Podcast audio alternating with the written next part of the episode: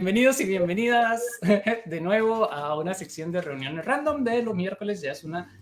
Ah, no, todavía estamos en mediados de noviembre, creí que ya era la última. Estamos en noviembre todavía. bueno, nos acompaña, como dice el esqueleto. Soto Grant. Y Chotre. Bienvenidos de nuevo y si, bueno, si están aquí por primera vez, si nos han visto, nos pueden seguir en las redes sociales, aquí abajo, abajo de Gaby en realidad, dice rinconrandom.com en slash bio. Ahí están todas nuestras redes sociales para que nos sigan. Vamos a estar trayendo cosas y además vamos a estar eh, haciendo un giveaway medio sorpresa esta semana, pero ahorita les decimos los detalles. Um, Gaby, ¿algo que decir antes de los anuncios? Em, hoy vamos a hacer la parte 2 de vampiros. Eh, la parte 1 le hicimos como por, por ahí de Halloween. Y se nos hizo tan emocionante la parte que nos contaba Sofi, que era la parte mitológica, histórica, que no nos dio tiempo de hacer lo que teníamos planeado como otros temas, que era la parte en videojuegos y cultura pop, como televisión y cine. Entonces, hoy es la, la parte 2, o sea, la segunda parte de un stream que ya hicimos en octubre. ¿Cuándo fue? En la última semana de octubre, si no me equivoco. Sí, la última semana de octubre, porque era para lo del Halloween. Lo pueden ver si quieren. Perdón. Adelante. Ah, sí, sí, digamos que lo pueden ir a buscar en nuestro canal de YouTube de Rincon Random, que igual aquí en el, en el link de bio, ahí pueden acceder al, al canal de YouTube. ¡Saludos, Diego! Perdón. Hola, Diego. Este, ahora sí, continuamos. Manu. Sí, entonces vean, antes de hablar de esto, bueno, hoy Sofía no nos va a poder acompañar, pero en el pasado ella estuvo hablando, ¿verdad?, de toda la mitología y la historia que nos está contando Gaby. Ahora sí, antes de hablar, les tenemos algunas noticias interesantes. ¿Por qué tengo esta gorra si estamos hablando de vampiros y esta gorra es de Call of Duty? Porque resulta que eh, acaba de estrenarse este juego la semana pasada y Burger King va a tener ya un torneo. Entonces, si compran el combo de Burger King de Call of Duty, ustedes lo pueden solicitar, les van a dar un código como este que tenemos aquí, que vamos a estar eh, haciendo el giveaway esta semana, de un código que les va a traer una skin del, del, de uno de los personajes, que es como el que atiende Burger King en Call of Duty, es como el Burger King de Call of Duty, no sé, y fallo porque no lo podido jugar porque mi compu no lo corre. Y además les va a traer una hora de XP Loot, de doble XP Loot. Entonces está bastante bien. Además el, combo trae la Whopper y todas esas cosas. Pero lo interesante que vamos a estar viendo es que van a tener un torneo. Cha, cha, cha, el torneo de Call of Duty Modern Warframe hecho por Burger King. Van a estar y Región Gamer están colaborando. Eh, lo van a estar realizando, va a ser modo juego 1 versus 1 va a ser solo en Costa Rica, eso sí, este torneo que estamos anunciando. Y si no me equivoco, las inscripciones se las voy a poner aquí en un enlace aquí abajito de, de la página de Región Gamer. Los pueden buscar en regiongamer.com y ahí están las inscripciones. Cualquier cosa ahora se los ponemos en los comentarios porque es un enlace grande. Y los premios, es lo que está increíble. Los premios son el primer lugar, lugar perdón, mil dólares, el segundo lugar, 500 dólares y el, y el Tercer lugar serían 250 dólares para aquellas personas que ah, quieran. Son premios de verdad, o sea, son premios calidad. Sí, exacto. Entonces, solo para que sepan, ¿verdad? Y si quieren participar en el, torneo. Entonces ya me quito esto porque ya pasó el anuncio. es que me incomoda una gorra en la noche, como que nada. ¿Qué decir? O sea, opinemos todos aquí. O sea, ¿a quién cree que a mano se le ven bien las gorras? O sea, se ve bien con gorra, pero se siente incómodo. Sí, me incomoda. Sáfesela, Sí, ya. Diego, vamos a empezar con esa pregunta, Diego. De hecho, es el, el, que vamos a tener yo. Ahora sí, ¿cuál fue el primer juego de vampiros en que salió por primera vez un vampiro? Ah, eh, voy para ponerte la imagen porque resulta que eh, yo sé que le incomoda, dice Hilary. ¿En serio? ¿Yo lo había comentado? No me acuerdo. Hola Gil. Hola Gil, por cierto, sí, bienvenida. Eh, ahora sí, vamos a ver lo de eh, los vampiros, que lo tengo por acá. Me disculpan que no encuentro dónde está esta imagen. Sorry, es que Sofía es la que generalmente se encarga de las imágenes, entonces cuando le toca a uno que está nuevo, aquí está. en el software. aquí creo que se ve bien. Y Que nos diga Diego cuál cree él que es la, el primer videojuego. ¿Y en qué año salió? Ay, fue puña, ya lo puse. Todo bien, Gil. Vean, este fue el primer videojuego en que salió un vampiro, lo cual me parece gracioso porque está muy, muy ochentero. Y en efecto, el juego fue en 1981, llamado The Count. No sé cómo se pronuncia en inglés, me disculpan y me corrigen si no se dice así. Y fue en 1981, era un juego como, ah, ¿cómo se llama? Conversacional, es decir, ahí va saliendo texto y vos vas escogiendo las, las diferentes, las diferentes opciones de cómo responderle y salió para las computadoras de aquella época, ¿verdad? Si estamos hablando del 81, pues imagínense cómo eran las, las, computadoras. Y se trataba en que el protagonista eh, estaba con los aldeanos del pueblo Transilvania y tenían que derrotar al conde Drácula.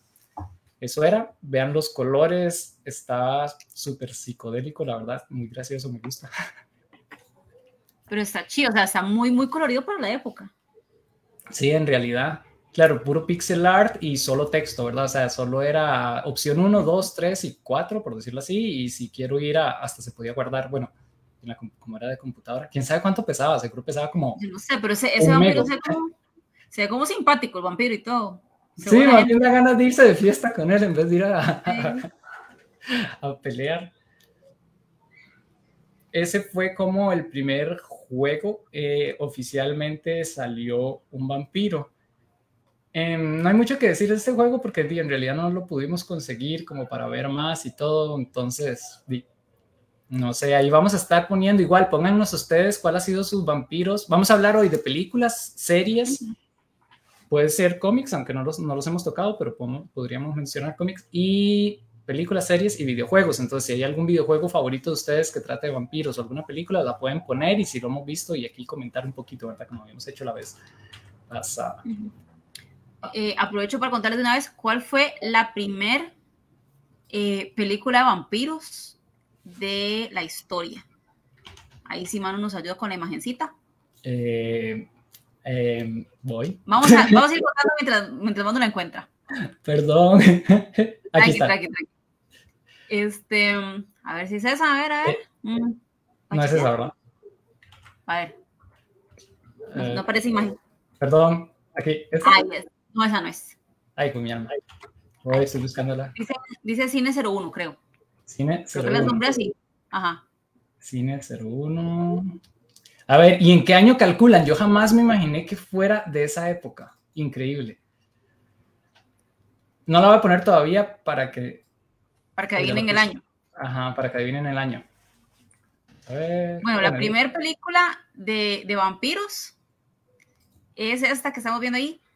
Le, mi francés, o sea, perdón mi francés, Le Manoir du Diable, ajá, en francés. Léase con acento. este, 1896. En los primeros días del cine, del director Georges Méliès, realizó una historia de vampiros Em, esa película antecede a Drácula. O sea, la publicación, el libro de Drácula es de 1897. Esta, e, el libro de Drácula es de 1897, esta es de 1896. Salió un año antes de que saliera el, libro famosísimo de Drácula. Entonces, esta película, como están viendo ahí el screenshot, se les puse screenshot para que vean que la pueden ver en internet. Es una película muy corta porque en la época, o sea, cuando inició el cine, eh, realmente por el, estilo de producción, eh, todos eran, todas eran películas que para uno son cortos, ¿verdad? En ese momento esas eran las películas, 4 minutos 10. Eh, pueden irse a buscarla así, como aparece aquí en la pantalla, em, en YouTube, está disponible, porque no sé si sabían que todo el material con, con, cierta cantidad de años, no sé si eran 100 o 150 años, pasan automáticamente a ser de uso de la humanidad. ¿verdad? Entonces, este tipo de películas que son súper antiguas eh, pasan a ser del dominio público y por eso también están disponibles en Internet ahora. Ah, como igual como hay canciones o hay este, libros que ya son libres de reproducción. Entonces, aquí les dejo esta. Eh, yo la vi, yo vi los 4 minutos 10 y con el respeto que se merece, o sea, la, diferencia de, de siglos de ahí, es difícil de ver. es complicada. Hay que sentarse como, como con amor a la época y, porque sí es complicadita ver.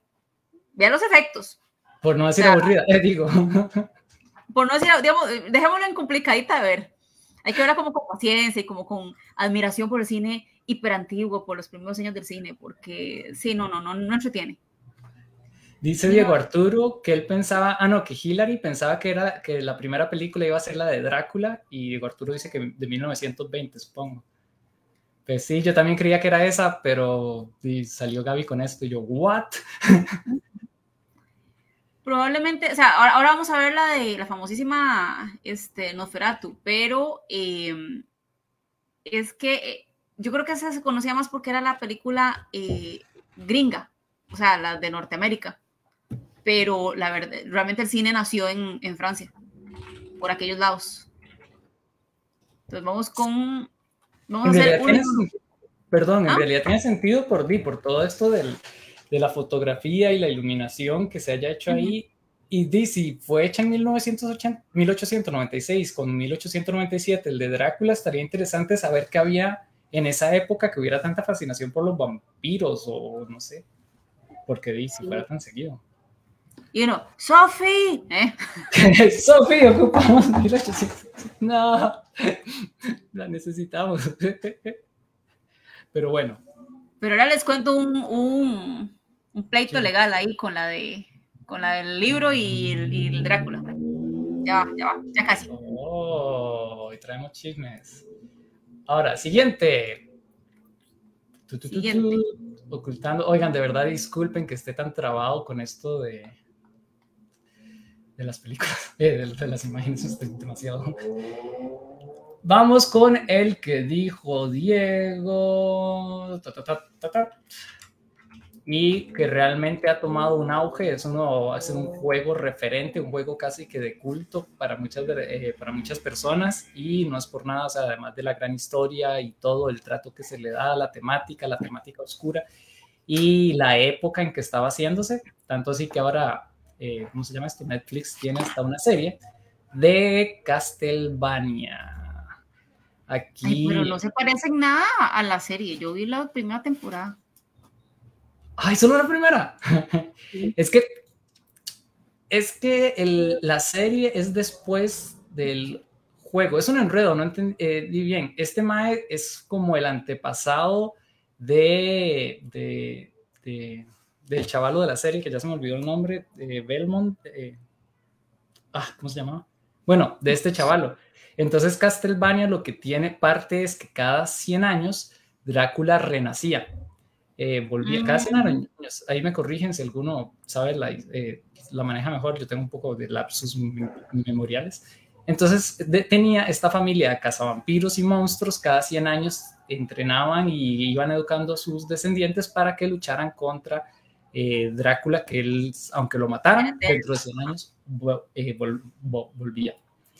El juego es un juego como de plataforma, o sea, el típico Mario que vos solo puedes ir hacia adelante y hacia atrás y saltar, eh, pero usando armas, ¿verdad? Como látigos, espadas y todas esas, que nació en 1896 el juego, este ya es como más reciente, tendríamos cinco años desde el, desde el Conde que nació primero, y mm, el, ah, el personaje, si bien es Simon Belmont, el descendiente de los cazadores que les estaba diciendo, eh, viene a, verse aquí lo que sería Alucard, que es el hijo de Drácula, ¿verdad? Que ya todos lo conocieron, si vieron aunque sea la primera temporada que termina, spoiler, que termina con esto. La segunda temporada pues es más cool y todo, entonces va cambiando con respecto a esto. Es muy gótico, tiene cosas que yo diría como medio steampunk, entonces para la época en realidad me parecía un gran juego y la música, la banda sonora de este y del segundo, bueno, se caracteriza mucho por la banda sonora, es increíble y para la época en que era como lo que le llaman ahora chiptune, no sé, es un poco diferente por la cantidad de megas que podían tener, era una banda sonora espectacular, entonces realmente este videojuego ha llegado a ser un referente, ¿verdad? Es una obra de arte por tema, por historia, la jugabilidad, que a pesar de que era relativamente simple, y la banda sonora. Dice Diego, que hay que recordar que el vampirismo viene desde la época griega. Si recuerdan el podcast pasado, incluso viene desde antes de la época griega, ¿verdad? Tenemos referentes de, ¿cuánto eran? Como 3.000 años en África, Egipto, en las diferentes culturas, en la India, Mesopotamia, todas esas culturas trabajaban lo que eran vampiros. Eh, de otras formas, pero al fin y al cabo bichos que chupaban sangre y... Ajá. Este, sí, ya, ya le di agregar a la lista. Voy a terminar de verla. Sí, Gaby, por favor. Y la hablamos un día porque esa serie la amé sobre todas las cosas, pero estaba esperando que alguna de ustedes dos, porque Sofi tampoco la ha terminado, la termine para que hablemos de esa serie.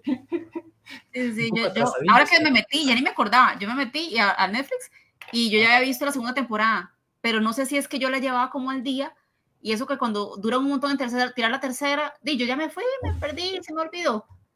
Pero ya ahí están, ¿verdad? Tercera temporada. Tercera y cuarta, ajá, sí, yo ya vi la, la segunda. Sí, sí, tercera y cuarta, es bastante interesante. Eh, yo no he jugado todos los videojuegos, es un amigo que, ¿cómo se llama? Que sí le encantan. Y él me contaba la historia y todo, y cuando vio la serie, pues le encantó por, y por la temática de los Belmont. Ahora lo que se está esperando, ¿verdad? Que Castlevania tuvo ya su cierre exagerado la serie, es que empiecen a tomar partes anteriores con Simon y con todos los antecesores de, de, los Belmont, es decir, ante, que hagan como la precuela de, de este juego, porque dicen que la, la, historia del juego es bastante sólida, no es como el primero que vimos del Conde, que era en 1981, que era como, y sí, vamos a ir aquí, tenía una historia, pero por las limitantes tecnológicas de la época no se podía trabajar tanto. Y aquí ya tenemos un juego, videojuego, ok, es de plataforma, pero que tiene bastante acción, ya no es como, ¿cómo se llama? Exacto, como de texto. Entonces, este, por eso Diego ahí que, que, preguntó, este sería como el primero que ya hay movimiento, pero oficialmente el primero fue el Conde, porque era un videojuego de texto, pero videojuego. Sí, sí, eh, para la época estaba avanzado, igual que la peliculita que les enseñé. Eran pioneros, pobrecitos. No, no, pero este incluso, digamos, este tiene tanto éxito que, por ejemplo, en la Nintendo Switch eh, dice que eh, yo estoy viendo la segunda o tercera temporada. ¿Cómo que no lo ha terminado, Diego? ¿Y usted? ¿Qué están de estos temas? Eh, dice que el de Drácula parecía a Lucas. Ay, no. perdón, estoy viendo Nosferatu, que fue una peli muy famosa. De hecho, creo que hay dos. Sí, y ahorita Gaby viene a la parte de Nosferatu. Y en Castlevania hay una peli animada. En Castlevania es una serie de cuatro, tres o cuatro temporadas, no recuerdo. Es increíble. Cuatro. Cuatro. Sí, termina en la cuarta. Me encanta, digamos, es una de mis series favoritas animadas. Sin spoiler, sin spoiler. Sin spoiler, sin spoiler. No, no, no, ya no voy a decir nada, gracias, perdón, ya saben que a veces se me sale. Pero al final, no, Y como agarran la temática de Drácula y los vampiros es muy diferente en realidad y empiezan a, tocar la monstruosidad, ¿verdad? Si quieren saber de monstruosidad, pueden ir a nuestros primeros podcasts en, YouTube, eh, porque hablan mucho de cómo es la monstruosidad, qué es lo que conforma un monstruo, ¿verdad? O sea, están las partes, ok, de la maldición y todo, pero también lo que generan, lo que hacen, lo que motiva y todo. Entonces me parece como que tiene una temática bastante más profunda de simplemente un vampiro, ¿verdad? O sea, toca todo, todo, todo el tema del monstruo en el sentido amplio que, que mencionábamos y que Sofía también nos ha explicado varias veces. Dice Diego, no tengo Netflix, fue un amigo que me la pasó para el ser. Ay, ahora no se ocupa Netflix. Eh, digo. que no nos oigan, que nos cancelan. Este. yo solo vi una, la verdad. ¿Por qué nadie ha visto esa serie? Mira, yo, yo se la recomiendo, que fue cuando yo la empecé a ver, verla, eh, si les da pereza verla, eh, yo le llamo series fáciles de ver, o sea, series en español, que la trama no es muy compleja, entonces es cuando estoy haciendo algo, la pongo. ¿Ya? O sea, no es como, no es como ver, por ejemplo, House of Dragon, que usted está así metido en el tele, ¿verdad? Un minuto a segundo. Que no es como ver, este, por ejemplo, House of Cards, me cuadran las casas. House of Cards que, sí, sí, sí, si se pierde un segundo, se perdió el chisme entero. Entonces, ese tipo de series como Castlevania, yo la veo como lo que yo llamo series fáciles de ver. Vieras que la segunda temporada es muy espesa. Sí, La segunda temporada sí el que se No, no súper fan, o sea, no le hagan caso, es fácil de ver, pónganla ahí. no, no, es que la segunda temporada no les puedo decir nada. Oh, qué buen juego, Castlevania. Bien, Jimeno. Dígame que usted vio la serie, por favor, que aquí nadie la ha visto. No, no. Esta, ¿cómo se llama? La segunda temporada que habla, es, habla esto de la monstruosidad, no solo en vampiros, sino en humanos que no tienen nada de vampiros y que incluso uno se pone a dudar, mira, porque habla también de la cacería de, brujas de la, del oscurantismo, entonces todo, toca eh, temas eh, muy... lo que pone Jimeno muy a medias, pero no. ¡Mae! No, ya no me voy a hablar con ustedes. Chao, se cierra Rincón Random y la transmisión. No, mentira. tu mano está solo en el Castlevania. Sí, Cari, dígame que usted se vio Castlevania. Ocupo a alguien que me apoye.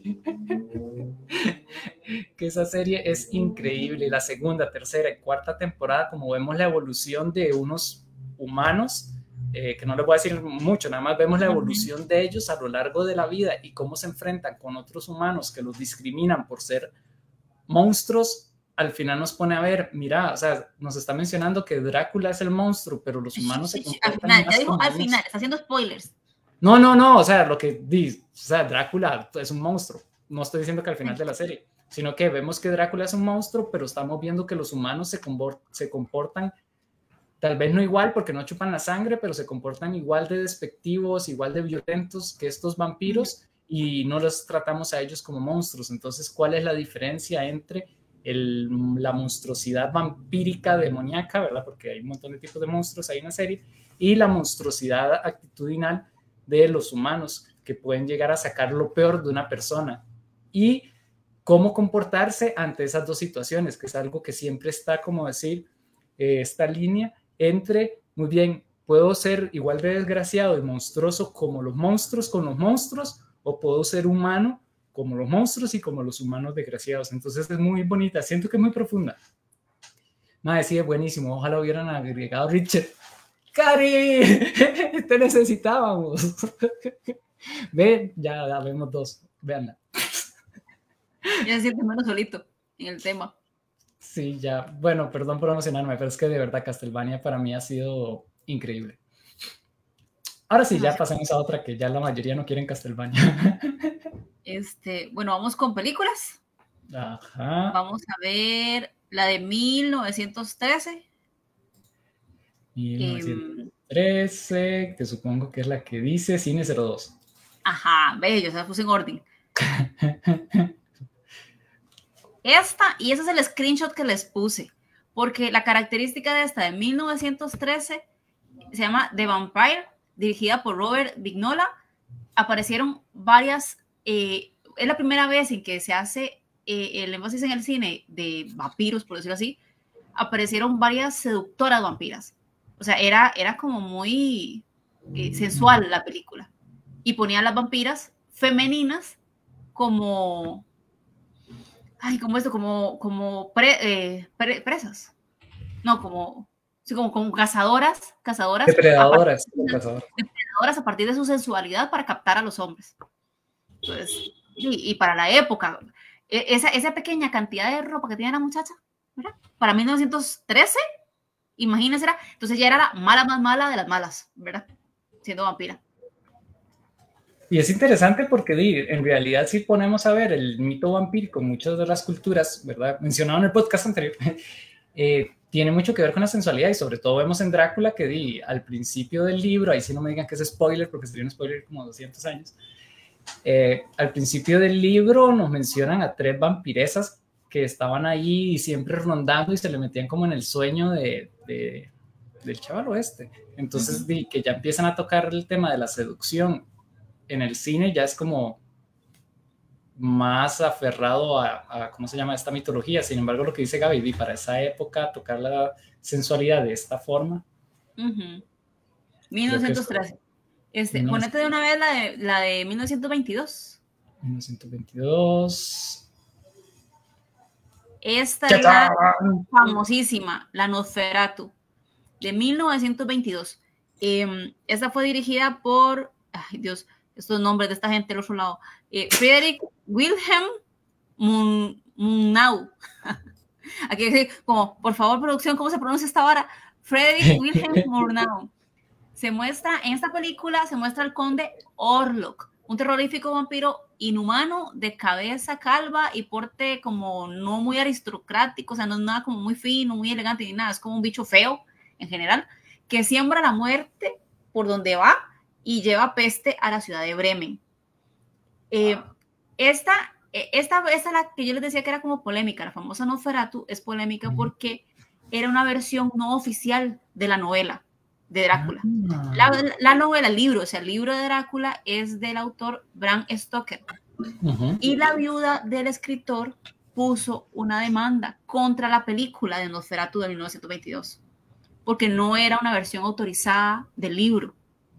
Por eso se hace tanto énfasis en que, en que se mostraba al conde Orlok, porque no era el conde Drácula, porque no era la versión oficial, entonces le cambiaron ciertas cositas, pero aún así era muy obvia que era una versión de Drácula. Entonces la viuda del escritor demanda a la, a la película, ¿verdad? Al, al, director. Y los tribunales ordenaron la destrucción, o sea, ganó, la señora ganó. Los, los, tribunales ordenaron la destrucción de todas las copias existentes de la película. Porque así oh. somos de radicales en esta época, ¿verdad? Gana y es como, chavo el arte, se de, gana, gana el juicio la señora y es, bueno, la manera de, de eliminar esta versión autorizada es quemen las películas. O sea, voten las copias existentes de la película. Sin embargo, como podemos ver, o sea, existe la película actualmente. Sin embargo, sobrevivieron al menos cinco copias con las que se logró reconstruir la versión que se lanzó en 1994, que es una versión reconstruida a partir de las cinco copias que se lograron recuperar, de las que se suponen todas habían sido destruidas, porque perdió el Qué increíble. Este, y el actor que, que encarnó al conde Orlok, que no es el conde Drácula, se llama Nosferatu, no se llama conde Drácula, este, eh, fue Max S-C-H-R, no le ponemos a buscar esas las cosas? S-C-H-R-E-C-K, o sea, tiene 1, 2, 3, 4, 5, 6, 7 letras y solo una vocal. estoy buscando el... Ajá. Este, fue el actor Max, vamos a decirle Max, como Se pronuncia como Shrek, ¿no? Como un Shrek, pero tiene más letras. Sí. Eh, fue un reconocido actor de teatro de la época. También por eso nosotros como que notamos, en esta época, de cuando estaban haciendo cine, lo que hacían era agarrar a los actores de teatro para cine. Ya ahora ya sabemos que no es lo mismo actuar para teatro que actuar para cine, ¿cierto? Y tampoco es lo mismo actuar para cine que actuar para tele. Entonces, en el momento, eso es lo que había, o sea, era un actor, el mejor actor de los, de los teatros, iba para el cine. Pero es el chismecillo que les traía, que sí, Nosferatu, que es tan conocida, tan reconocido este personaje, esta figura que nos eh, plantó el director Frederick eh, para salirse del esquema que venía en, el, en la novela de Drácula, y realmente es como de terror. O sea, para mí este hace más miedo que, la impresión que tenemos real de, Drácula. Ah, interesante. César, yo no la he visto, la verdad, y sí les miento. Les mentiría. Ah, yo solo he visto escenas y son, y es que, es que también como, como el tipo de filmación, eh, como esos movimientos como medio fragmentados, es como, ay, la, cosa. A ver, Mauricio nos informa. Ajá, voy, voy, voy, pero leamos los comentarios en orden antes de leer el Mauricio, porque antes de eso, eh, Cari había dicho que le recordaba la de Van Helsing, eh, la, la, película anterior, creo, por las vampiresas. Y pues, como Van Helsing se, eh, se basa bastante en el de Drácula, pues esa seducción y todo la vienen manejando con esto. Y sí, ahora que lo dice, la vestimenta se parece a, a las vampiresas de Van Helsing. es como, como vaporosa, o sea, tela vaporosa nada más. Ajá, como reflejando así como eh, que casi que se vea la piel más que la, que la, tela. O sea, no se veía la piel porque en esa época no se hubiera podido ver, pero eh, dice Hilary que se le dan risa, Diego sobre el estudio que puede ser una representación del acto sexual, eh, es interesante eso, y lo que dice Mauricio, vamos a ver, ahora sí. Gaby, ¿lo lee usted? ¿Lo leo yo? Em, ¿Lo leo?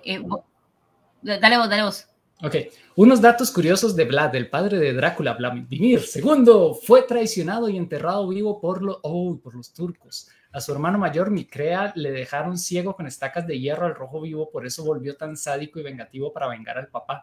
Invitó a cientos de personas a la mansión y él y sus soldados lo empalaron a todos, los empalaron a todos. Se convierte al catolicismo tiempo después, continúa empalando soldados durante muchos años y tiempo probablemente en nombre de Dios, no eso no lo dice, pero si se convierte al catolicismo y continúa, pues uno no sabe. Y se le asocia con el vampirismo, de ahí es donde se inspira Bram Stoker para escribir su historia maestra. Eh, sí, la, historia de, de Vlad el Empalador. muchas historias de vampiros, tenemos la otra de Carmina, creo, se inspiran, creo que Carmina, Carmina, ¿verdad? Era? Eh, la hablamos el, la vez pasada, que es predecesora casi que, por decir así, de, de Drácula. Dice, no sabía que había hecho tanta bronca con esa peli. Sí, yo no sabía. Uy, un día podríamos hablar de la historia de las del cine, las películas y broncas en películas. No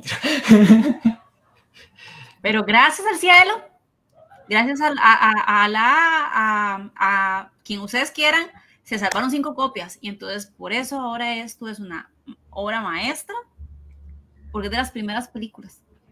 Sí, y lo que dice Gaby, aquí el maquillaje es como muy diferente y más terrorífico porque las, siento que las anteriores, bueno, no las he visto, pero las anteriores y incluso los videojuegos, como vimos en algunos, han trabajado la, la, parte vampira, vampírica estética y actualmente los vampiros más bien se asocian con seducción y galananería. Galana, galantanería.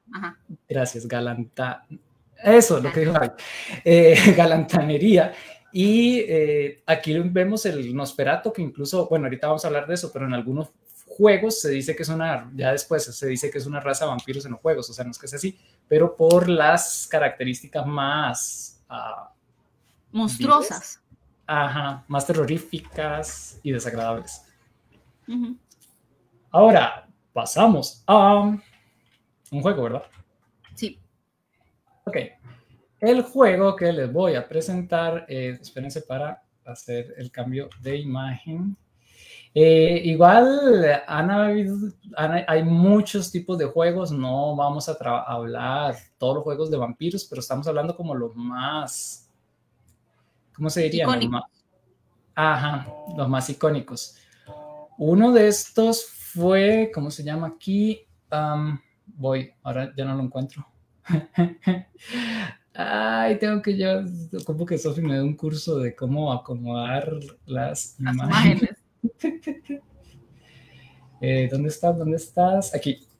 Bueno, hay uno que no mencioné, pero en el 90 y eh, como en los 90, en el 99, no tengo imagen de ese, hay un juego que llega a tener bastante fuerza que se llamaba Soul River Legacy of Cain era como de un juego en una, de un vampiro, perdón, de un vampiro en una sociedad de vampiros, entonces era como curioso, el era un vampiro desterrado, pero ese como que no lo vamos a mencionar porque sabemos que si no se nos va el tiempo en otras cosas.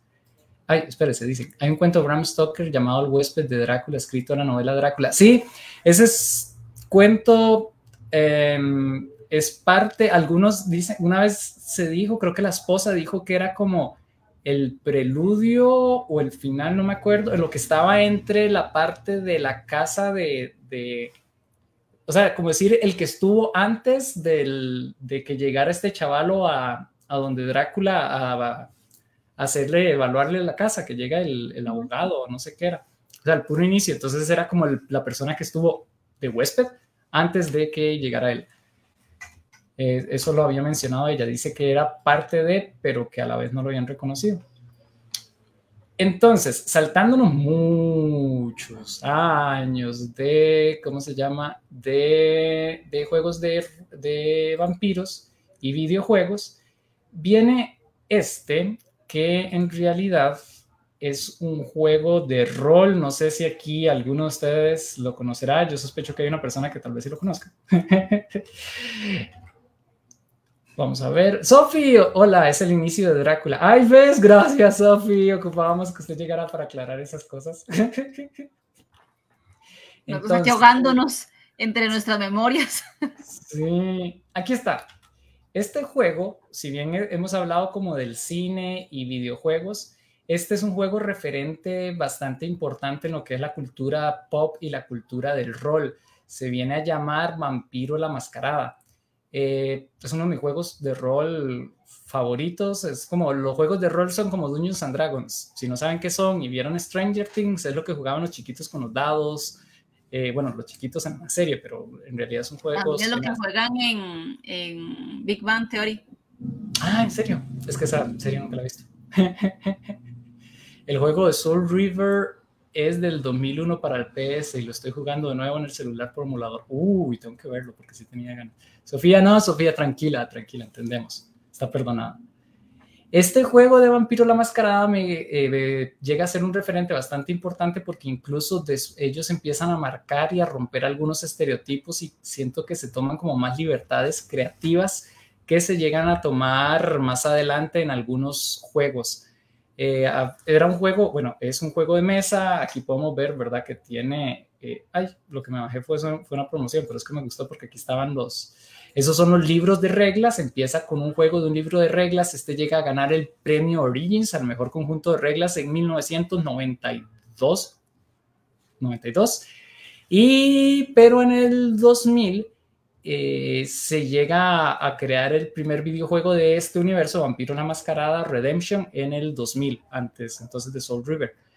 Mm, las cosas que características es que aquí ya empezamos a ver diferentes especies, por decir así, de vampiros y se llama la mascarada porque habla de una sociedad vampírica que se vive aquí entre los humanos, pero ellos tienen que mantener la mascarada y no los tienen que reconocer. Entonces empiezan a crear mafias de vampiros, por lo cual tendríamos ya como más complejidades, no solo humanos contra vampiros, cazavampiros contra vampiros, sino que vampiros, bueno, mafias de vampiros contra vampiros, vampiros ancestrales, vampiros. Uno contra Team 2, de los mismos vampiros. Exacto. Entre ellos estaban, bueno, los Nosferatus, que les dije que toman rasgos un poco más como el de la película, se basan en esa película el Nosferatu. Eh, están unos que son Gangrel, que son como Bestia, los Ventru, los Malkivian, hay unos que son Tremere, que son como magos. Entonces dan mucha versatilidad y siento que como que amplía, tal vez no sean los primeros que amplían el mundo, pero creo que ellos como que lo hacen más amplio del mundo de vampiros. Por eso es que me encanta como todas estas cosas y las conspiraciones que hacen y todo. Yo podría hablar de este juego, pero en, sale por primera vez en el 91. En el 92 gana el premio y en el 2000 sale su primer videojuego, que de hecho creo que aquí tengo unas escenas del... Este es el, el videojuego del 2000, que di, la gente le gustó para la época. Porque sí, o sea, no, no, no le hace justicia a la otra imagen. Eh, este, sí, no. Pero di, hay que ver que en el 2000 estos gráficos para uno eran lo máximo. Venimos de una Tomb Raider que di, los senos eran cuadrados y vemos a estos chavalos ya más tridimensionales. Creo, que para, creo, que para, la época esta imagen era genial. y la ventaja es que nos venía a traer eso, la personalización de, de, tu vampiresa o vampiro. Y ven, ya son como más pop, ya no son solo la moda gótica, sino como más modernos, en cierta forma. Y en el 2000, uh, el año pasado, no me acuerdo qué fue el año, 2021 o 2020, eh, sale este que es Vampire Bloodhound de Vampiro la Mascarada. Este ya es un juego como, como ¿cómo se llama esto? Eh, multijugador y tipo Fortnite y ese estilo shooters, pero con vampiros y habilidades vampíricas y todo.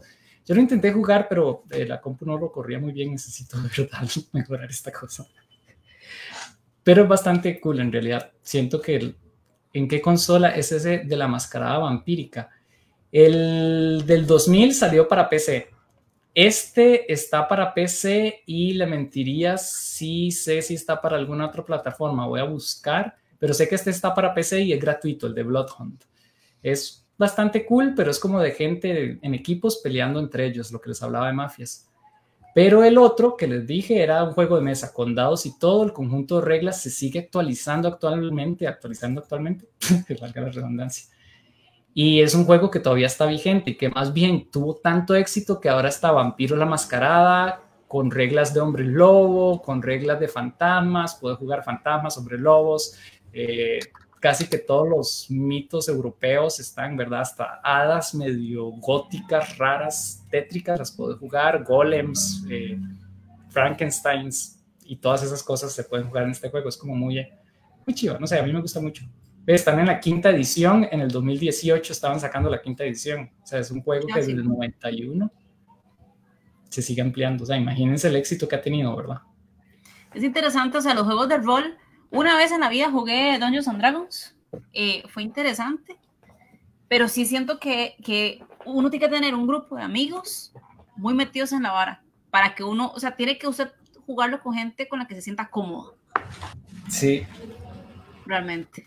Y es que son bastante complejos. Siempre hay una simplificación de reglas, pero por ejemplo, Dungeons and Dragons, vos tenés que si vos sos jugador no te tenés que saber tanto todas las reglas, pero si sos la persona que va el Dungeon Master, ajá, tenés que haber leído, o sea, no saberlas de memoria, pero son tres manuales que en conjunto son casi que 300, más de 300 páginas. Y para la gente que no sabe lo que son, es como, piensen que es como, como, que no se me ofenda a nadie, que es como una obra de teatro, o sea, entonces el, el Dungeon Master es el director, o sea, él va diciéndole, va guiando la historia y usted se tiene que meter en el personaje como un actor.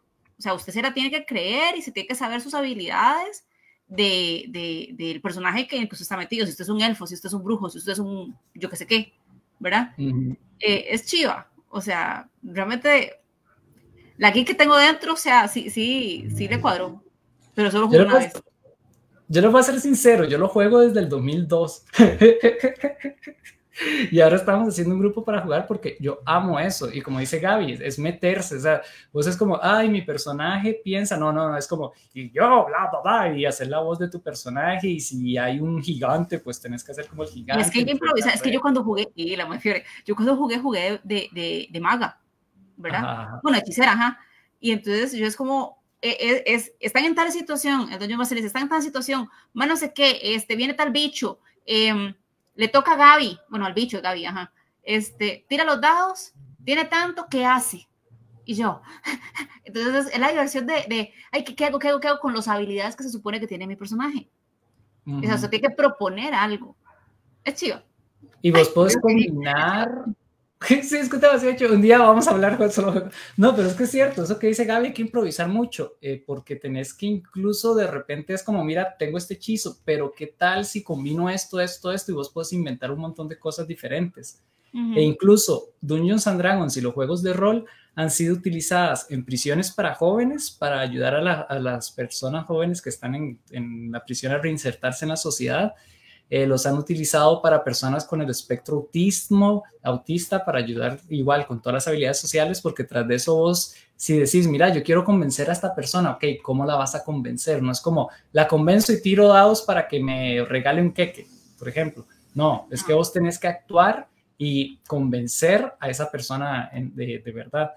Y han sido utilizados en muchas cosas y con muchas investigaciones con fines eh, realmente tanto de salud mental como para motivar otras cosas, porque igual las reglas son ecuaciones matemáticas. Ahí yo en el Facebook publiqué hace poco, porque estaba dirigiendo y las reglas son así súper correctas. Yo, sí, lo que veía así, también los juegos de rol son una especie de obra de teatro, totalmente. Ayudan mucho a la improvisación. Eh, yo llevo unos cursos de actuación y... Imaginación. Una amiga me decía, Manuel, pero usted cómo sabe actuar tanto? Y yo, no sé, yo solo he jugado rol. actuado toda la vida. sí, exacto. Bueno. Eh, Bloodhunt.com, perdón, para Diego que preguntó por el de, el de, el, encontré el de Bloodhunt, que es para PlayStation y PC. Ese no es de rol, ese es un Battle Royale con personalización de vampiros, por si lo querés.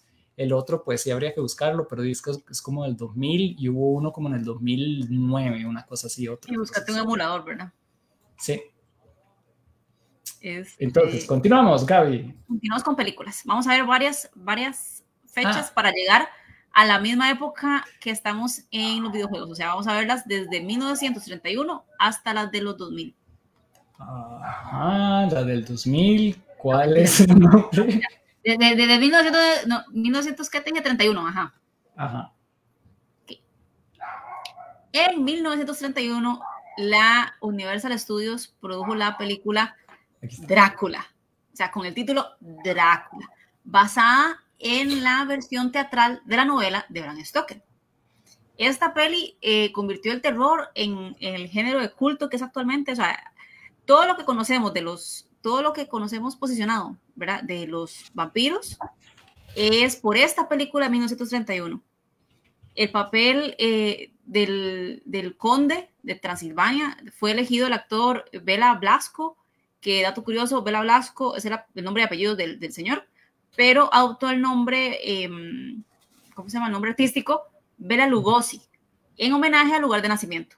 Entonces, él es Bela Lugosi, proporcionó una imagen que se haría famosa y que se posicionó, que es la del seductor aristócrata, eh, vestido blanco, smoking, con negro, con capa, eh, con el peinado así chupaditico para atrás, ¿verdad? Y la cara así como elegante siempre.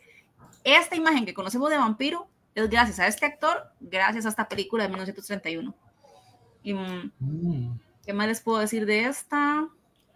Se parece al de la familia Monster también, seguro de ahí lo sacaron eh, a la familia Monster después de em, en, bueno, dale la siguiente, la siguiente imagen, porque eh, la siguiente imagen tiene relación con esta. Eso fue, en 1900... No. la que se llama película. Ahí ve, la gente se asustar. Eso no es de película. Es que están por nombre, no como por nombre. ah, ok, la están por, Nombre. ¡Ay! Con nombre. Qué inteligentes, Gaby. Cine. Entre. Ay, perdón, ya lo iba a decir en voz alta. Nosferatu, Drácula Universal. Aquí está. Ah, ya, ya las acomodé por nombre. Con razón me estaba costando tanto. Esta. Esta. La, que vimos anteriormente era la 1961, ¿verdad? Esta otra es de 1957. Eh, se llama. Es una película mexicana que se llama El vampiro que hace así, creatividad full, eh, en la que por primera vez se introducen los colmillos como marca distintiva de un vampiro en el cine. Oh. Suena extraño, ¿verdad? O sea, que sea hasta 1957, porque en la de 1931 no los pudieron mostrar, o sea, tenían la idea y los conceptos de los colmillos, pero nunca salen en pantalla por censura. Por censura. ajá. En la, en la película famosa de Drácula de 1961 no salen, no salen colmillos en la pantalla porque la censura no lo dejó. Entonces, es hasta 1957 en la película mexicana El vampiro, donde los colmillos son visualmente eh, protagonistas en la cinta. Mm, Entonces, toda la historia de, me esforcé, me esforcé, la historia de los, de los vampiros en el cine. Sí, la que sigue, hablando de historia, la que sigue es, es interesante, me, topé, me la topé por, por casualidad. Este, se llama Blácula y, ajá, como ustedes lo pueden saber, es por Black, ¿ok? O sea, Obviamente. ¿Ah? Obviamente. O sea, es, la primera película norteamericana, estadounidense, para ser específica, eh, con un Drácula negro, ¿ok? Y creativamente le pusieron Blácula. Dirigida en 1972, dirigida por William Crane, el vampiro protagonista no es un elegante hombre blanco, sino un noble negro que se viste con la capa y siempre una serie de muertes entre los suyos. Este, se trata de un clásico del género y, eh, Dios mío, es que sí, es, ¿qué es lo que dice la trama? Como el trágico Mamu Walde, un abolicionista que mientras viaja por el mundo buscando apoyos contra la esclavitud, es mordido por Drácula y convertido en vampiro. Esta película tiene una secuela que se llama. Oh. Ay, Dios, sí. Es que se llama Scream, Drácula Scream. No vamos a buscarla. No vale la pena. No, no es necesario. ¿De qué año es? Perdón. Esta es de 1972. Drácula. Gracioso. Me gustaría. No, no, la verdad no lo vería. que vacilan esa película mexicana. Sí, tras eso, al ser mexicana de esa época, di porque México di, producía cine, buen cine incluso. Entonces, creo que no sería tan mala. O sea, para la época, ¿verdad? Obviamente. La siguiente que les voy a comentar em, sería la famosísima la de eh, Francis Ford Coppola. En, primero, o sea, en 1990 fue un periodo del renacimiento del cine de vampiros y son, hay muchas, muchas películas y mucho, mucho énfasis en el cine sobre los vampiros. Entonces, en el 92, em, Francis Ford Coppola tuvo una etapa en la que estuvo interesado en los clásicos de terror de todos los tiempos y abordó la creación de la nueva película sobre Drácula. Fue el estreno más esperado todo el año y la película es un clásico eh, que todos conocemos. La imagen está establecida con el, como el peinado del Drácula es divina. Bueno, a mí, perdón, o sea, a mí, me parece hermosa, realmente. O sea, yo no, yo no, yo no, no la veo terrorífica.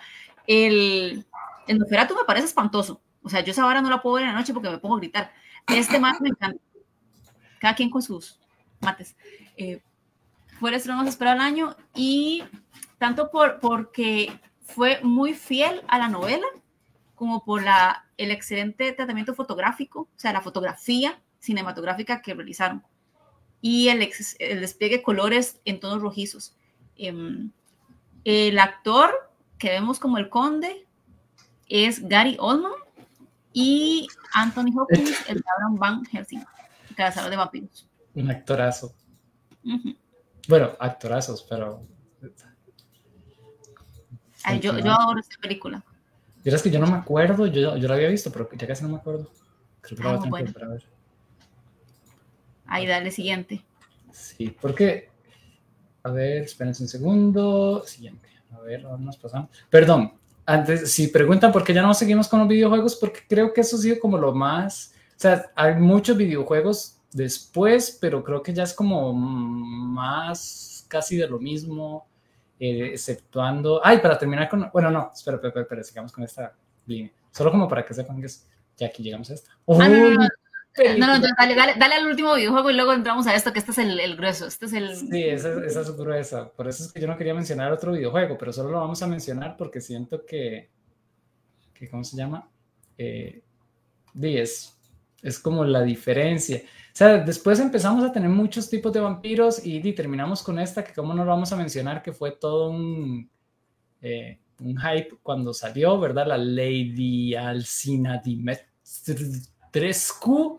Sin embargo, aquí hacen una diferencia, ¿verdad? Aquí vemos como los referentes de Drácula, las tres vampiresas que a pesar de que aquí no son tan, o sea, de en cierta forma son seductoras, pero no son como la seducción que veníamos viendo, ¿verdad? Lady Dimetrus sí es como toda No es una estética limpia, ajá, ellas no tienen una estética limpia y pulcra, pero igual están siendo seductoras.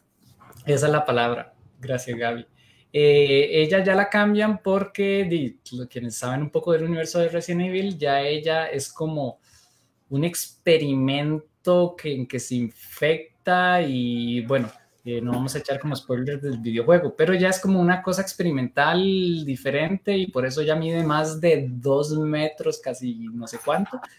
Entonces cambia un poco el concepto vampiro utilizando el concepto vampiro pero al fin y al cabo sigue siendo como lo mismo. Entonces, solo la queríamos hacer como mención especial y saltar todos los demás videojuegos porque, no sé, ahí si alguno de ustedes o alguno de ustedes o alguna quiere mencionar algún otro videojuego, lo podemos mencionar, pero yo sentí, digamos, en los que estuve viendo, porque no he jugado tantos de vampiros, eh, no vi alguno así como muy, muy marcado que marcara una pauta más grande que estos que estuvimos mencionando. Y ahora sí. Regresamos con la cereza del pastel de la noche, dijo Gaby. ¿eh? No olviden a, Winona Ryder y Keanu Reeves. Ah, sí, bueno, sí, en la película de Drácula. Ajá. Sí, cierto. Ahí salía Winona. Yo no pero es que Keanu Reeves, yo tengo mi. Hay gente que lo quiere y gente que lo aborrece. O sea, para mí, Keanu Reeves, todo lo actúa exactamente igual. Ay, yo lo amo, aunque tú igual. Ay, perdón, pero, mío es exactamente la misma vara que, que ¿cómo se llama este? El de los perros.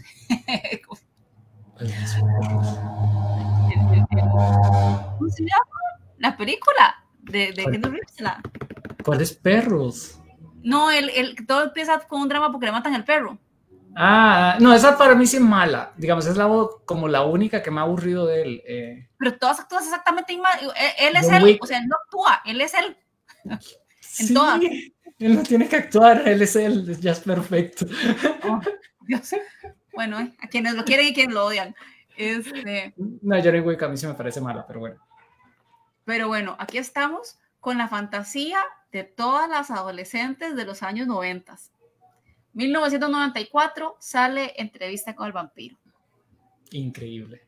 Si bien, y esto lo saqué de una investigación, si bien, no es frase mía, aunque me la quiero acuñar, si bien sugiere una intensa atracción sexual entre los vampiros masculinos, es una lograda película de horror gótico, con mucha pasión y excelentes efectos especiales. Devolvámonos a la atracción sexual entre vampiros masculinos.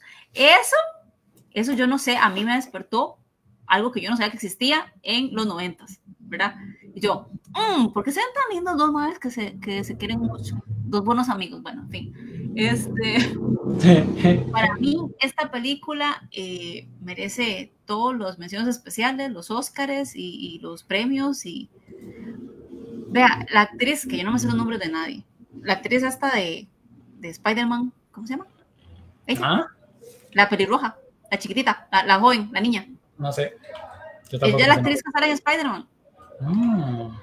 En las nuevas, pero yo tengo un pésimo memoria para los nombres de los actores.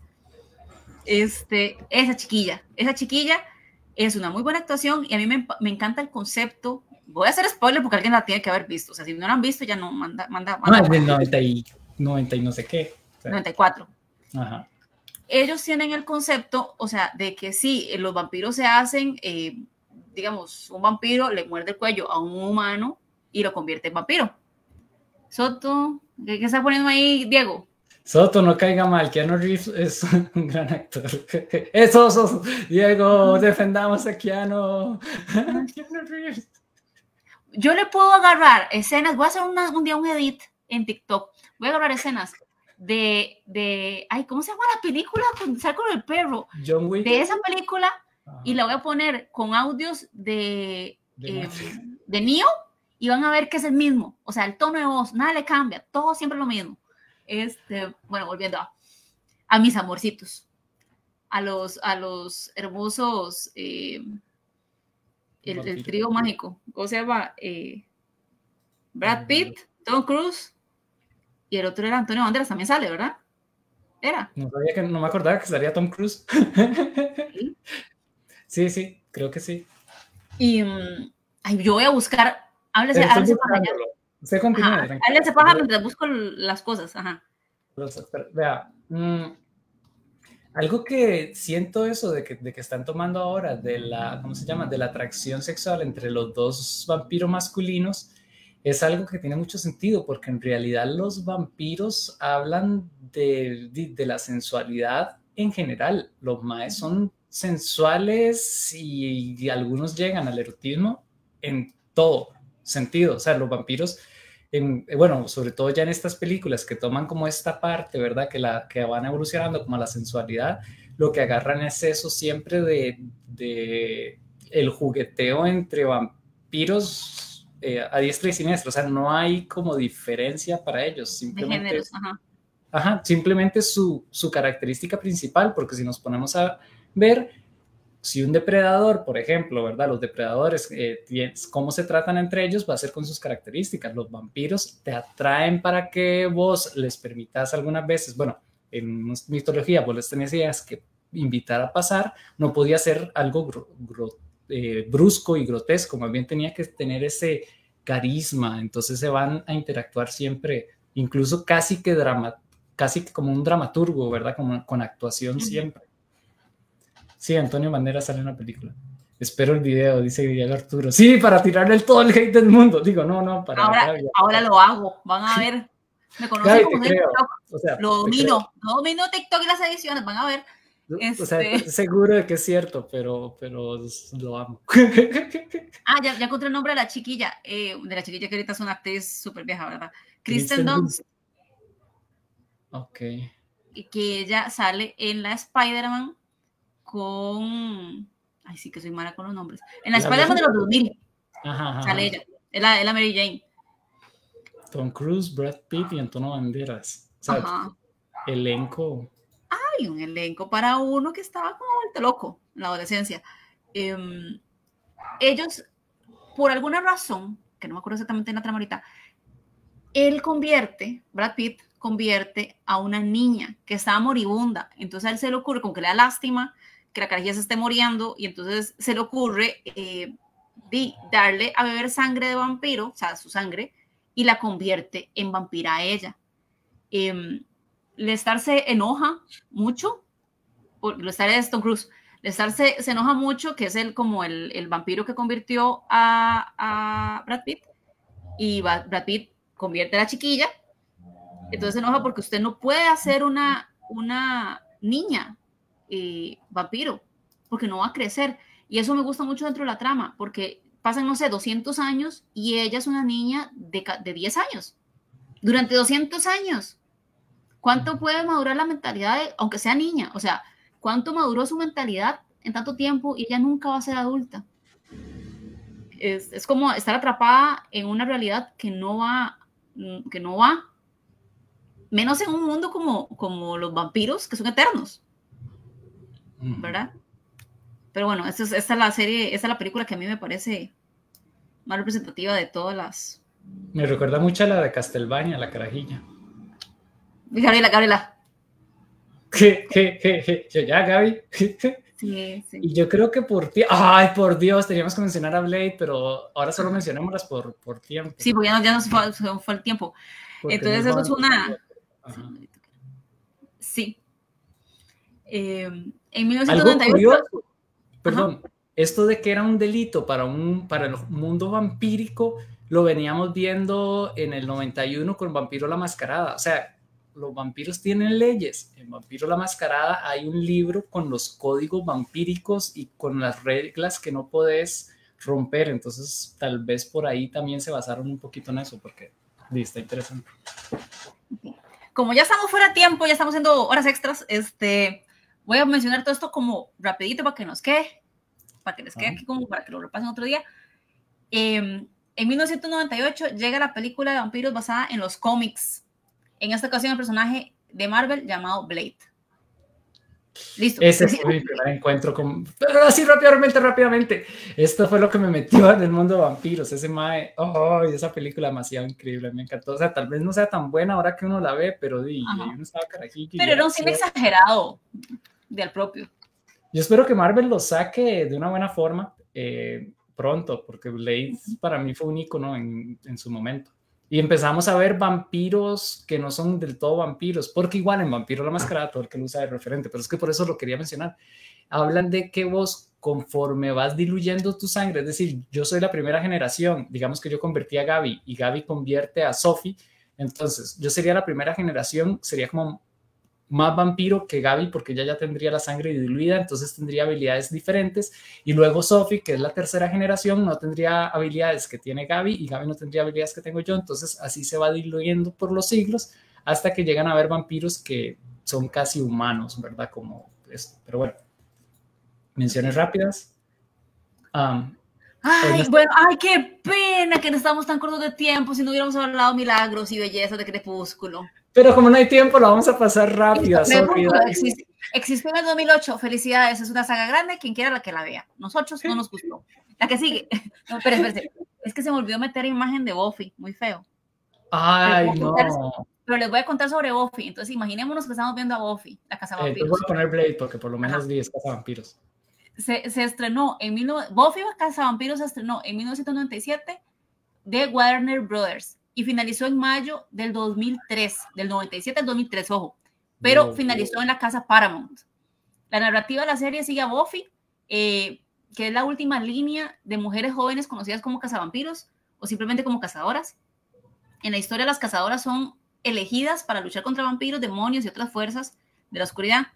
Eh, y como Buffy es una adolescente, quiere vivir una vida normal, y, pero como avanza la serie, va asumiendo su rol de cazadora de vampiras y de cazadores de vampiros y que ese es su papel en su destino de vida. Eh, Buffy recibe la ayuda de un vigilante, un guía que le enseña y la entrena. Y a diferencia de todos los otros cazavampiros que existieron antes que ella, ella sí tiene un grupo de amigos. Y entonces toda la serie se basa en ella como cazadora de vampiros, sus amiguitos que le ayudan, su crew, ¿verdad? Que, que le dan soporte emocional y, y la apoyan. Eh, las novelas románticas con su eh, ¿cómo se llama este? Con su vigilante guía y también como que tiene un romance con uno de los vampiros, ¿verdad? Entonces, por ahí Yo amaba esa serie, yo quisiera que lo volvieran a sacar. Eh, dice Diego que antes de serie había una película. Ah, no sabía que había una película antes. Y después hay cómics, que de hecho todavía están publicando cómics de Buffy. No sé si los estuvieron publicando todos esos años, pero sé que hace poco, incluso para un Free Comic Day, de, Free Comic Day, estuvieron sacando cómics de Buffy. Y ah, yo lo leí y me aburrió, pero... Buffy sacó mucho fandom. O sea, gente que hizo películas propias. Yo quiero un remake. de Buffy y Blade y de todos los cazavampiros, a mí me encantaba. Y, y, yo quiero dejar mi, la mención especial. Ok, ¿cuál es mención especial? ¿Está la imagen? Sí. Ok, vamos a pasar. Eh, Ay, yo creo que está en TV. En TV. Eh, ¿Cómo se llamaba? Espérese. Eh, ¿Dónde está la sección de TV? A ver, a ver, hay una sección de TV. Cine, a ver. Cine, cine, lamia. Aquí está, TV. Ah, ya sé cuál que El... Ahí estaba Buffy. Si la había sacado, bueno, no importa. Ay, solo tenemos que, que, mostrarla por si alguien no la vio. Ay, qué linda Buffy. Yo, yo, la amaba, era demasiado linda. No, yo sí la vi toda. Era genial, sí, yo también me la eché toda, creo. Es de las pocas series que salió toda en, en televisión nacional, creo. Sí. Eh, mención, es esta, supongo. Sí, Ernesto. Yo, yo, perdón, pues soy muy vieja. O sea, Ernesto el vampiro. En Costa Rica esto salió en Canal 38. No existe. Para la mitad de la gente que nos ve, no saben que existía algo que se llamaba Canal 38. Pero yo la pongo aquí porque es una miniserie francesa que pasó en Costa Rica en los años eh, 90. O sea, a Costa Rica llegó una miniserie francesa y la pasaban en televisión abierta. Para mí eso es un logro de la humanidad de la televisión nacional. Son, eran, son, fueron dos temporadas que se estrenó en 1989 y el último fue en 1991. Era una ¿Mm? Perdón, no, no, no, no, es que o sea, la televisión nacional ya no es buena, pero hay que darle mérito. En los 90 también venían series rusas animadas, en animación sí, tenía como más. Sí, sí, sí, sí, sí, antes eran muy buenos, eh, se dejaron morir, pero eh, esta serie, en serio, deberían buscarlas en YouTube. O sea, es muy bonita. O sea, fue una serie animada para público infantil, por lo que hacía una representación muy inocente de la muerte. Ojo, o sea, no es que invisibilizaban la muerte, sino que la lograban reflejar de un modo más fácil de digerir para un niño. Su humor es muy cercano al de Tommy y Jerry, que maneja un tono de fantasía, digamos, como clásico, y los elementos góticos del género vampírico son infantilizados. Pero a diferencia de otras caricaturas, existe un elemento sobresaliente. Eh, Ernesto es el vampirito que estamos viendo acá. Ernesto tiene conciencia sobre sí mismo. Eh, cada episodio se trataba, o sea, él está acostado, o sea, los episodios son él acostado en su tumbita, ¿verdad? En su camita tumba. Eh, cada episodio se trata de una pesadilla. Y resulta gracioso porque una, que, una figura como un vampiro, que es un muerto en vida, tenga pesadillas y se asuste.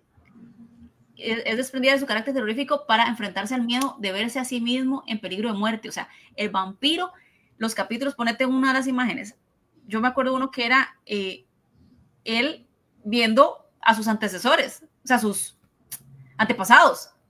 Es como un chiste, o sea, solo porque tiene colmillos es el antepasado de un elefante. Y se topa una morsa. que es y entonces llega un punto donde se empiezan a pelearse por, por los colmillos, porque quien tiene los colmillos más grandes, y a él se le quiebra un colmillo, y del susto de que se le quiebra un colmillo, se levanta de la pesadilla. Y ahí termina el capítulo. Son capítulos súper cortos. Ay, yo la amo. Tienen que buscarla, en serio. Esa es mi mención mm. especial. Tenía que contársela. Es súper linda. O sea, para ser para niños y ser de vampiros, tiene como un mix, una receta muy linda. Me, ya me dio curiosidad, sobre todo para una sobrinita que, pero apenas tiene unos meses, cuando sea más grande la voy a buscar. y, el, y el tipo de ilustración es muy bella. O sea, realmente son, son ilustraciones manuales que resultan atemporales. O sea, está muy bien hecha. Bueno, creo que ya no hay más menciones. Ya, ya. Eh, sí, es Ernesto Vampire. Es muy tierna, dice Sofía. Entonces, si ya no, hay, ya no hay más menciones, solo les tenemos que recordar esto, ¿verdad? El torneo que se estaba, va a estar realizando de... Ay, tiré la gorra. De Carlos en Burger King y que pronto les vamos a estar informando sobre un giveaway de dos skins para eh, y una hora de XP gratis, eh, doble, de doble XP para el nuevo juego de Call of Duty Modern Warframe eh, de Burger King. Y sin nada, lo dejamos aquí. Ya saben, si les gusta este tema de vampiros y cosas así, busquen el podcast anterior, está en Spotify y en YouTube. Ahí hablamos de los vampiros, pero más que todo ya la parte histórica, la parte mitológica en las diferentes culturas, porque nosotros solo conocíamos la parte europea, pero Sophie dio una ardua investigación de los vampiros en todas las culturas y es algo increíble. Realmente es un tema muy, muy amplio. De hecho, se suponía que iba a ser una sola parte y por eso lo tuvimos que dividir en dos, porque Sofía habló para mucho. Que, para que les dé curiosidad, este, en diferentes culturas, o sea, lo que conocemos popularmente ahorita como vampiros son los murciélagos, por, por decirlo así, ¿verdad? Pero en otras culturas, en otras épocas, este efecto del vampirismo estaba relacionado a otros, otros tipos de animales. Y seres. ¿verdad? O sea... y una bicha que a mí me quedó impresionada la que era la cabeza y andaba con las tripas afuera. Las tripas de afuera. Una cabeza volante con tripas, o sea, ¿quién se lo Ese era de japonés, ¿verdad? Japón. Sí. Muy terror Japón. Demasiado, pero bueno. Entonces, para que vean, porque realmente es muy interesante todas esas cosas. Y sin más, nos despedimos. Gaby, ¿alguna despedida? Tienen que buscar, tienen que buscar por sí o sí ver un capítulo en YouTube de eh, Ernest el Vampiro y por cultura general, búsquese en las películas de 1930, de 1920. Eh, siempre es bueno ver una película de cómo se inició el cine. Y la de cuatro minutos. Y la de cuatro minutos de 1800. Para que aprecie lo que vemos ahora en televisión, porque vieras cómo qué difícil que fue antes. La historia del cine es muy interesante. Un día podríamos medio mencionarla, porque sí había una diferencia en que antes era casi que el teatro con una cámara y ese cambio fue bastante difícil de cambiar.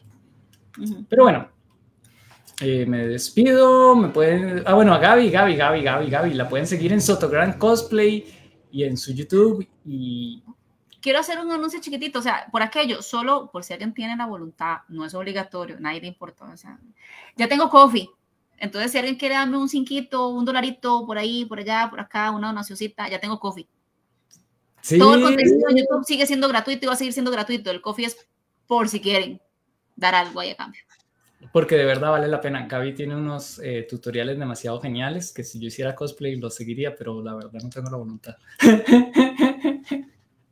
Entonces síganla y, ya, y, ahí están los enlaces para el coffee. Y además, eh, dimensión especial para Sofi, aunque está ahí en sus comentarios en sofilu.rr, que ahí pone a veces noticias de, de, de, mundo gaming. Y eh, su servidor, ochotre.gg en Instagram, me pueden estar siguiendo. Ahí está poniendo cosas de videojuegos, a veces ilustraciones, que damos clases de, dibujo. Hace poco hicimos una, un taller de monstruos, por cierto, en, dibujo digital. Eh, por si les interesan ahí nos pueden escribir, me pueden escribir.